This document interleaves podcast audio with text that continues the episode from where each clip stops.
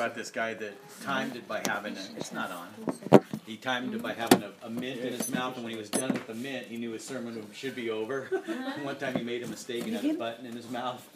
Oh, it, it just Okay. Yes. Let's open our Bibles again to the eighth chapter of Ezekiel. Manuel, is it streaming? You're good? Yeah. As we will conclude the, the temple tour that we began a, a few weeks ago, that showed us the spiritual state of Israel back in the day, and uh, it has served as a mirror for us as well. As I have said in other occasions, the temple tour is only laying the foundation so that we can study after the role of Ezekiel as a pastor and a priest. So let us remember really quickly for those visitors uh, what has happened in this vision so far. In Ezekiel chapter 8, God, te- God takes Ezekiel to the entrance of the temple where there was an idol that was sitting there. Then he says that there is something worse. So he brings Ezekiel to some rooms inside of the temple where there are 70 elders that are worshiping each one their own idol in secret. And then, uh, by the way, those elders they were, off- they were offering ins- incense, but the incense was a, as a dut- was a duty of the priests, not of the elders. So they were wrong altogether. Then there were some women crying for Tammuz further inside the temple in a place where they were not supposed to be. They have skipped irreverently the, the, the, the division of the temple and they were sitting right next to the altar of sacrifice that was a sacred place only for the priests. And then he says something worse is going to happen. And that's, that's what we will look at today. What is that final worse, the culmination of this temple tour that will lead to judgment? God is making a case. He is not trying to uh, explain himself. He's not trying to, to show us or to justify himself for the judgment that he will bring to uh, Jerusalem later, but he is condescendingly show us, demonstrating that his judgment, judgments are just and are right, are correct, exactly. So he's not accountable to anyone, but it's in his mercy or in his condescension that he shows, his, shows this to us through Ezekiel. So with that in mind, we will look at this last of these four uh, abominations in Ezekiel 8 that is worse than the previous three. Let's begin by praying. Father, again, we come before you to thank you for your word and for the sufficiency, for the inerrancy, for the authority that we can find in your word, that you have opened it, opened it for, to all of us so that we can learn and benefit from it, that it is not hidden, it's not mysterious. We don't need a, uh, an ordained person like in the Catholic tradition or in the Orthodox tradition to explain it to us, but you can open it when we have a new heart, and with the leading of your Spirit, we can understand what the word means. So we ask you, God, that you do it again this time, that you will use your own word to sharpen us, to rebuke us, and comfort us, and that it will really make something in us today, that it will not just be a, something that we have to do because we're in church, but that we will study and understand and take your heart, uh, your word into our hearts. In Jesus' name, amen.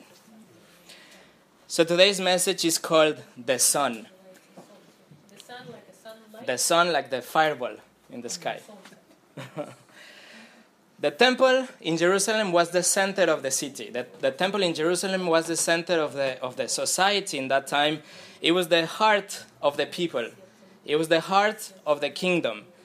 And uh, when God shows to Ezekiel that corruption started in the temple, it's like saying, or it's like showing us that the corruption that, that started in the heart of the city then spreads out to every area of society, just like it happens in our lives, in our, in our own hearts. When we have corruption or idolatry in our own hearts, then that just will spread to every area of our lives and to our families and to the nation. So God shows the deep idolatry that is happening in the temple as a representation of what's going on in the hearts of the people. And it will affect, as we will see, every area of their lives. So after Ezekiel saw the women crying for Tammuz, that it was called Adonis as well, we move one step further into the temple. And we come to verse 16 in chapter 8. Verse 16 in chapter 8 says, And he, that's God, and he brought me, that's Ezekiel, into the inner court of the house of the Lord.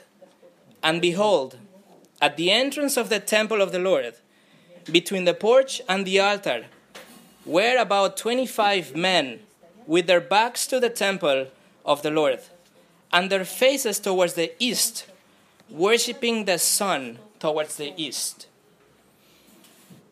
This verse shows us that last abomination.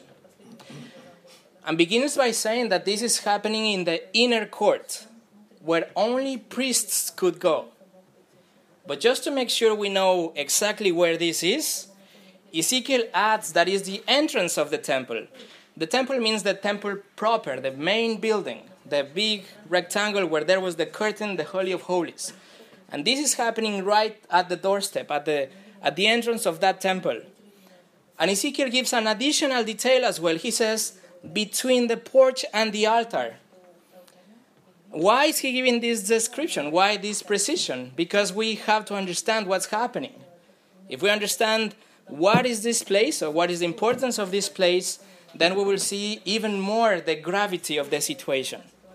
This place was a sacred place of weeping and interceding for the people before God. That's where the priests and the ministers would go and plead and literally cry to God and intercede and ask for mercy. It was something that was used not every time, but only in extreme situations, in extreme uh, circumstances. A Scottish theologian from the 1700s, uh, hundreds, Patrick Fairbairn says, quote, This is where only the most solemn services should have been conducted and where the priest never advanced but on some rare and extraordinary occasions, when the most earnest cries were to put forth for mercy, for sparing mercy. It was a, end quote, it was a very specific, it was a very sacred place. Let me show you something really quick from another book. if you turn your, uh, your Bible to the right, only a couple of books to the book of Joel the prophet, very short book, only three chapters. And in Joel chapter 2, we have what is called the day of the Lord, which is a day where physical judgment is described for the planet, for the earth. okay, and in verse 17 of chapter 2, we read between the vestibule and the altar, let the priests, the ministers of the Lord, weep and say, Spare your people, O Lord, and make not your heritage a reproach, a byword among the nations. That is specifically the same place that Ezekiel is talking about. It was a place for pleading, and if you read Joel, there is judgment up until this point. And then, after the people, the priests make intercession. In verse 18, we read, Then the Lord became jealous for his land and had pity for his people. So, this place between the porch, the vestibule, and the altar was a specific place for intercession. It was a sacred place for uh, weeping, for asking for mercy. And these men are not doing that. They're having their backs towards God and facing the sun. so, the other abominations that happened, they happened outside of the temple. But this one is happening really in the heart of the main temple property and just in front of the temple, uh, the building itself. And this abomination is the first time that Ezekiel uses the word worship. We have the 25 men worshiping. In the other three abominations, we know that they're worshiping idols, but it doesn't say. We just deduce it by their actions, by what's going on. But here is the first time that it says that these 25 men are worshiping, which literally means prostrating, bowing down, giving honor to whom? To the sun, the big fireball that hangs in the space. So they they are with their backs to the temple that represented God, and they're worshiping the sun. What an offense. Ezekiel makes sure that we understand the sacredness of this location so that we see even more the gravity of their act. These priests, these 25 men, should have been pleading to God for mercy and asking Him, please bring back the exiles from Babylon, such as Ezekiel that was in exile. Please bring them back to us. Please spare us. Please. But no, these guys, they turn their backs and worship the sun. In ancient, in ancient cultures, you know that giving back your back to the king represented treason. It was even worthy of death. I read of a couturier to Queen Elizabeth II, and uh, when he met her for the first, uh, for the first time in the 60s, he was given, given three instructions. They told him, Don't touch the queen, don't ask questions, don't turn your back. Because turning your back is an offense. So these men are showing disrespect and contempt and rejection and foolish independence to God when they are turning their backs to Him. And they're also in direct violation of a Mosaic law from Deuteronomy chapter 4. Let me read to you what it says in, in uh, the Mosaic law, Deuteronomy chapter 4, verse 19. And beware, you, and beware lest you raise your eyes to heaven. And when you see the sun and the moon and the stars and all the host of heaven, you be drawn away and bow down to them and serve them. So this was really in your face idolatry, something that God had previewed in his law and had forbid, forbade it already. But these 25 men, they don't, that these 25 men, the corruption in their hearts is so strong that they don't care and they ignore those laws. Who are these 25 men? They probably represent the 24 sections of the priesthood that David had established back in the book of First Chronicles, plus the one high priest. 24 plus 1, that's the 25 men. But we say probably was we say probably was the, the, the, the, high, the priests. And we say probably because even Ezekiel isn't sure of how many are they. He says they, they were about 25 men. But I think it's very likely that these are the priests because the progression in the abominations shows that every area of society is corrupted. First, we saw that the public in general is corrupted when they worship the, the idol outside uh, of the temple, the people in general, even Gentiles. In the second, we have the leadership of Israel represented with 70 elders. In the third one, we had the women, which represent the family unit, the most uh, sacred, the core of society, the family. If the women are worshiping, is because their dad already brought the worship to the house, and now the women follow. So in the fourth, we have now the priesthood represented. So it's every area of society. That's why it makes sense that it's a priesthood. But remember, the sin of idolatry is the same sin in all these cases. What changes is the type of people that are making the idolatry, that they're committing idolatry, and the location where they are committing it, and the attitude that they have when they have their idolatry. The location, first in the outer court, then in secret chambers, then beside the altar, and now in the inner court. These 25 priests changed the worship of the Creator and are worshiping the creation. They're worshiping the sun that was created. They're exchanging the worship of the one true God for a, an image of a God, uh, fake God that was brought from Mesopotamia called Shamash, that it was exactly the sun. By the way, Shamash and Tammuz, the idol that we saw in the last abominations, were kind of together. They were they had a relationship. They protected the Mesopotamian temples together. So you had the women worshiping Tammuz, and then you have Shamash worshiping the sun. So they are uh, just uh, worshiping fire.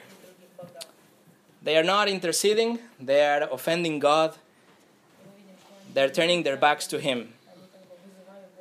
This is awful. And we see now, we will continue reading. Let's read uh, verse 17. God will try to ple- to to to um, see to appeal to the prophet to make him reason and see what he has just seen, to understand what he has seen. Verse seventeen. Then he said to me, God, he said to me, Have you seen this, O Son of Man? Is it too light a thing for the house of Judah to commit the abominations that they commit here? That they should fill the land with violence and provoke me fur- still further to anger? Behold, they put the branch to their nose. So God tells Ezekiel, Do you see what they're doing? Don't you see that is offensive? Do they disrespect my laws? Do they don't care about me? Do you agree that this, offen- this is offensive? Do you see these abominations? Have you seen this, O Son of Man? So the chosen people of, of God are committing these sins in the in the sacred, in the most holy place on earth, in the holiest place, in the temple of God, the representation of God. They have trampled in the first table of the law when they have changed God for their idols. And now they see, uh, and now they're trampling also with the second table of the law, saying that the violence has also filled the land. That's what it says in verse 17. They, they should fill the land with violence. I provoke me still further to anger. Because the corruption that happened inside of the temple, the heart of the city, of the, of the, of the kingdom, was corrupted, and now there is injustice and violence and crime. Idolatry is just, and that's what happens when idolatry happens.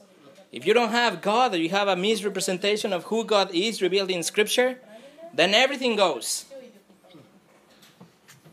Ask uh, Bruce Jenner, right? So, that corruption that happens there, it drips down and goes to every area of society.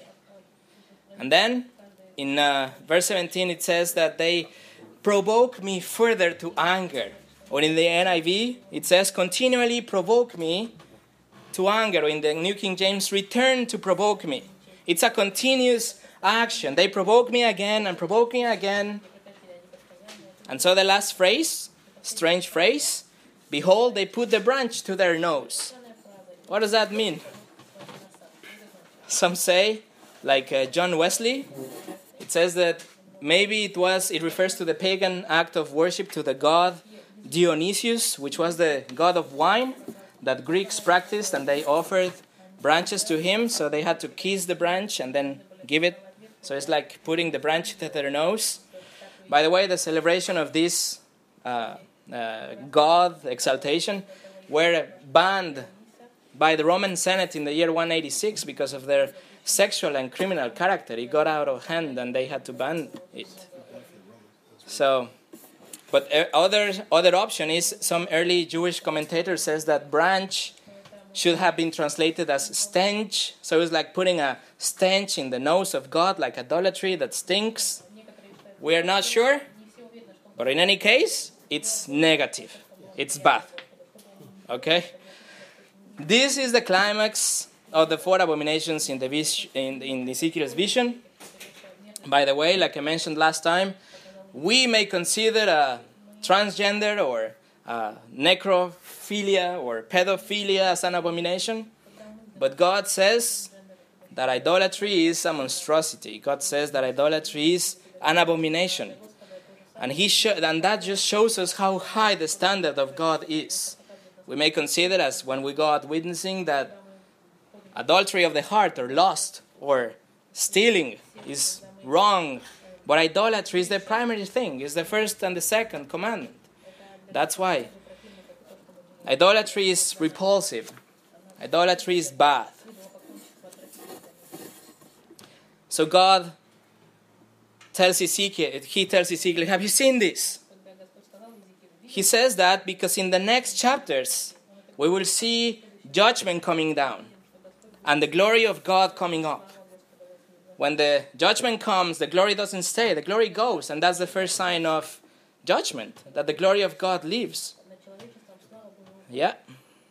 So, the, as a consequence of the departing of God's, uh, departing from God and the apostasy of the leaders, just everything is just messed up. And uh, God says in verse 18, this is the verdict God has presented the evidence, and now here is his conclusion. In verse 18 Therefore, I will act in wrath. My eye will not spare, nor will I have pity. And though they cry in my ears with a loud voice, I will not hear them. I don't know of any more solemn, more terrifying warning than this. God will not spare, God will not have pity. And though they cry, implying that they will cry, I will not hear them.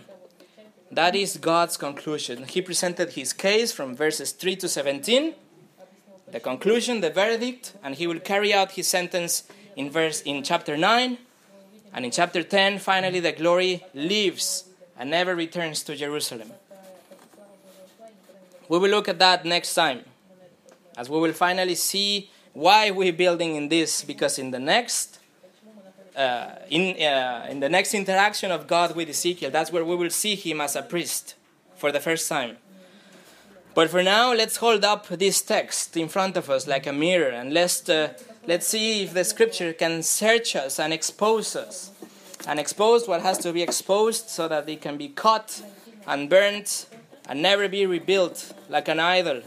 So let me ask you for the last time, like I did already three times what is your idol? what it is in your life that is stinking and is nauseating God. We saw first the public idols, a painting of a saint, a crucifix, your knowledge, your achievements.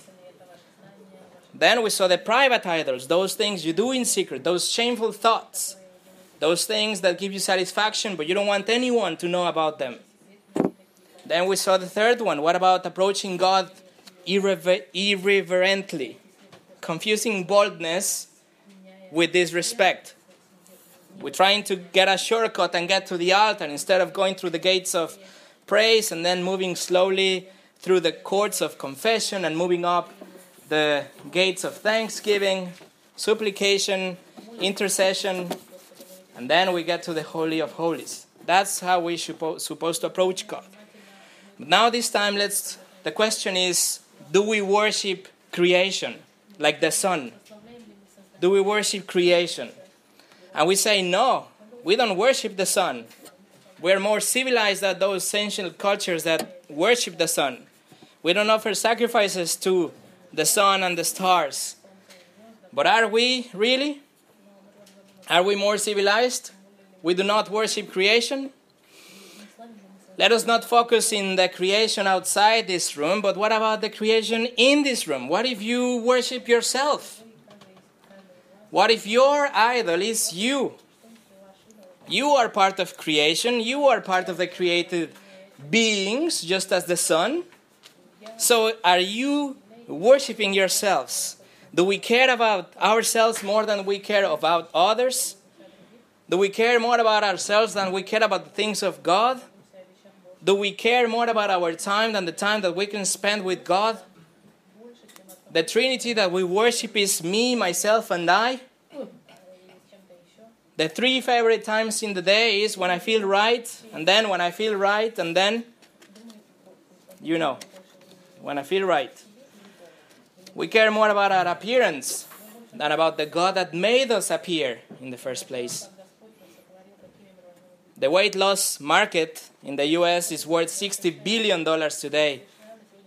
Women spend an average of $15,000 in makeup in their lifetimes. I don't say that we shouldn't look pretty. I don't say that we shouldn't lo- lose weight. We should. But don't make that your idol.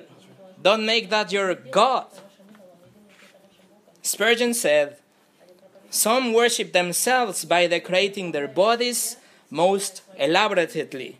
Their first and last thought is, What shall we wear? What shall we wear? Do we worship ourselves? Are we explicitly selfish? Are we proud people? If we say no, I can tell you that you are proud of not being proud. So you are proud. Are we humble? Are we humble people? if you say yes, then I can tell you that you are not, because you boast of being humble. So you're not humble. I'd like to take some time dealing with this self centeredness and self worship because it is a dangerous thing and it is so subtle, so discreet that sometimes it's hard to identify. Being selfish is a sign of immaturity, just like a baby. He doesn't care if you're tired, he doesn't care if you cannot sleep, he just wants to be fed. He is selfish. They care about their needs. But selfishness, the pursuit of our own agenda, it leads to destruction. Proverbs 16 says that pride comes before destruction. Pride and self exaltation is what caused Lucifer, the beautiful angel, to be cast out and become Satan. He worshipped the creation. Lucifer worshipped himself instead of the Creator. How can we fight this monster called selfishness? How can we fight against worshiping creation? Should we go to the secular media? Should we go to the Bible? Let's turn to the epistle of the Apostle Paul to the Philippians for a second. I think we can find some advice for everything that we need in our own in our scriptures. Philippians chapter 2.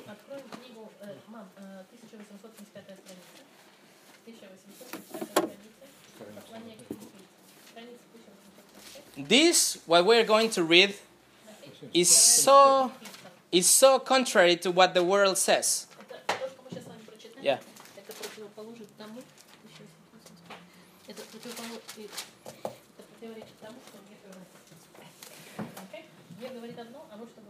So, chapter 2, verse 3 says, Do nothing from selfish ambition or conceit, but in humility count others more significant than yourselves.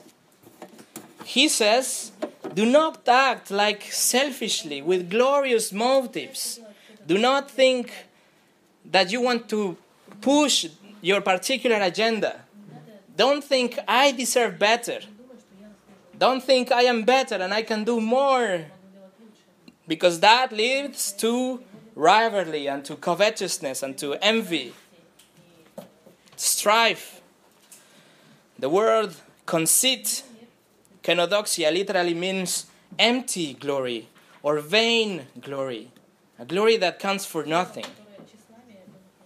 We have two negative advices from the Apostle Paul. He says, Do nothing from selfish ambition or conceit.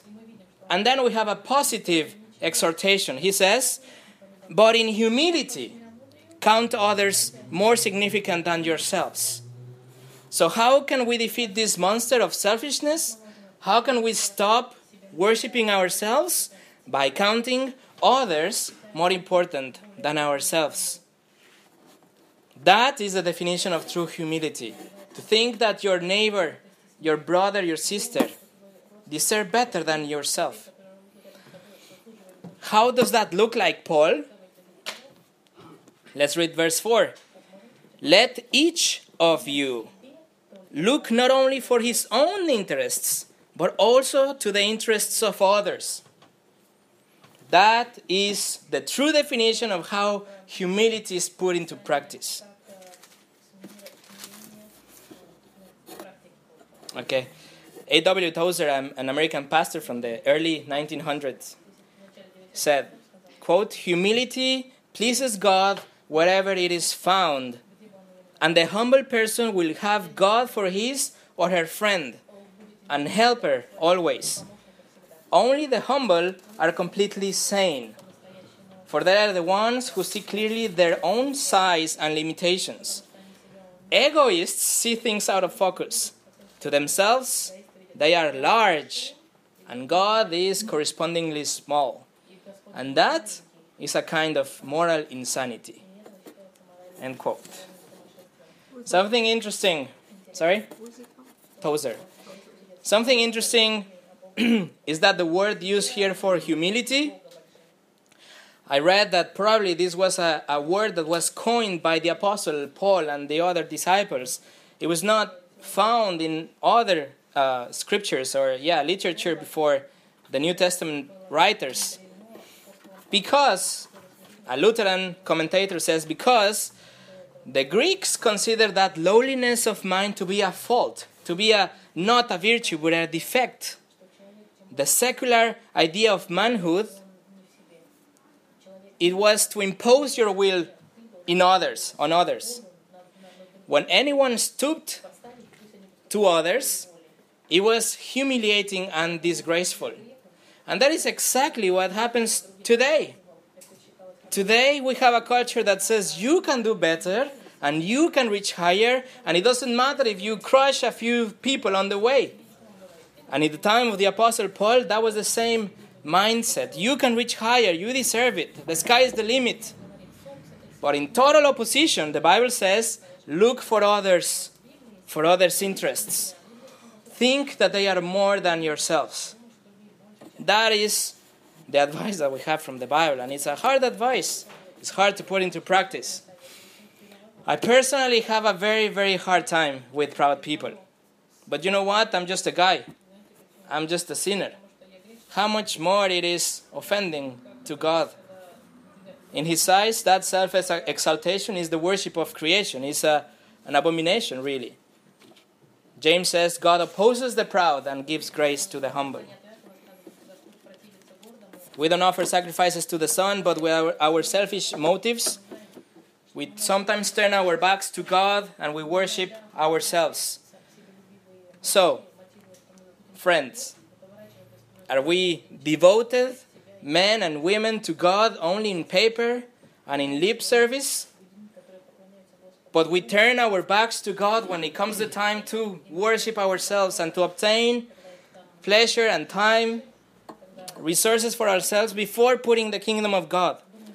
Do we always do ministry for the right motives? Do we share the gospel and discuss and debate and explain the Bible with a milligram of self exaltation? May we never, never worship ourselves. May we never worship the sun, but let us worship only the Son of God. Only Jesus is worthy of our worship, of our honor. According to the Bible, Jesus is God and created all things. Jesus is before all things. Jesus is honored the same as the Father. Jesus is prayed to. Jesus is worshipped. Jesus is the captain of our salvation. Jesus is omnipresent. Jesus is our only mediator between God and ourselves. Jesus forgives sins cleanses for, from sins. Jesus gives eternal life to his sheep. He gives joy to his people, peace to his people.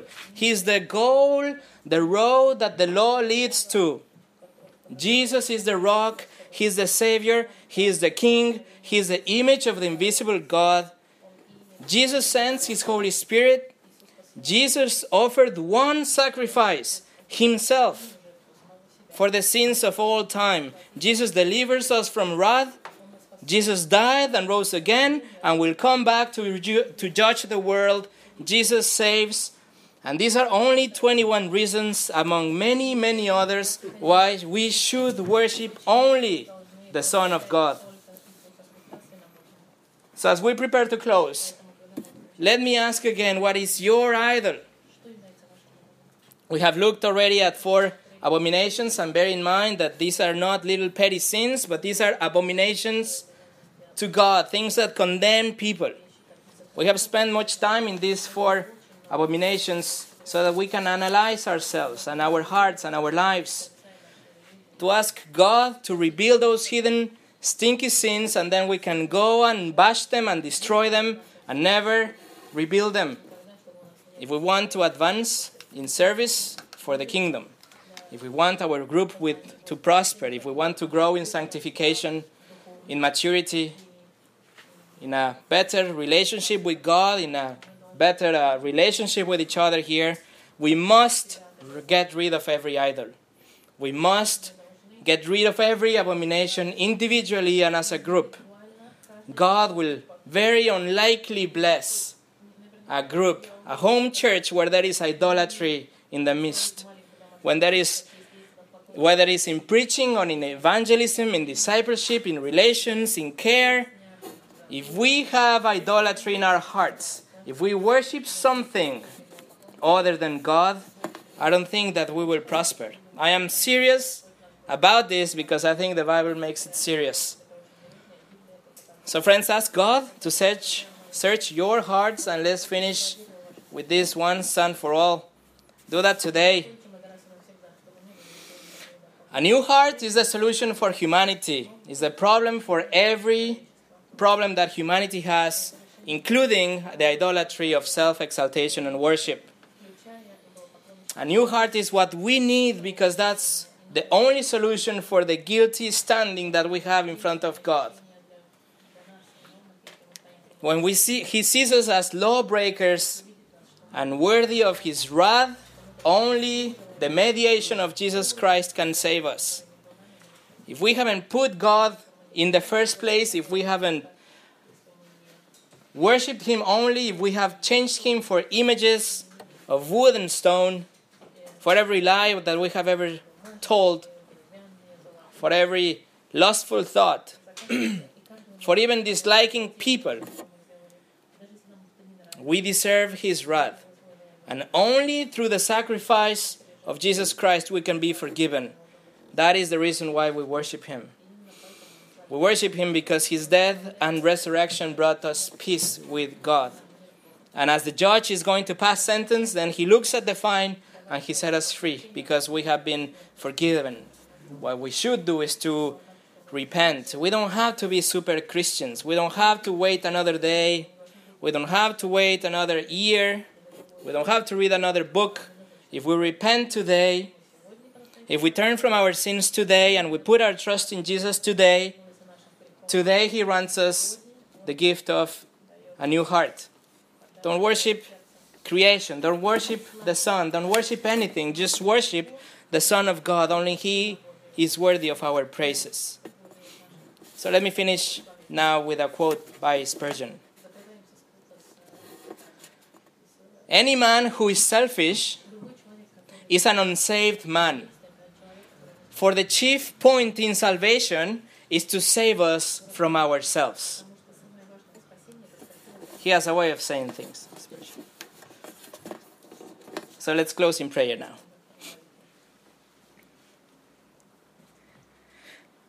Dear God, I ask you once again to forgive us for our sins, to search our hearts, to expose that hidden idolatry, to show us those stinky sins that we have and we treasure, but they are an offense to you.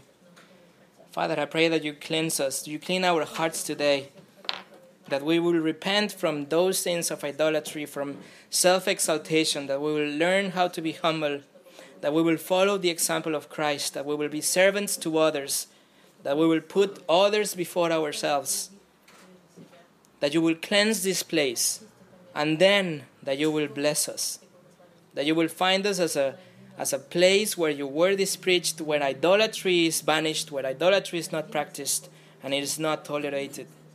Father, I pray that you help us as individuals, individually, to see those things and break those altars, break those idols, and now just fall to our faces and worship you alone. Father, thank you for the opportunity of having your word, the book of Ezekiel written hundreds of years before Christ, 500 years before Christ, and that is still relevant today, and that it can serve as a mirror to us. I pray that these words will really get deep in our hearts and will help us to grow in sanctification for your service and for your glory. In Jesus' name, Amen.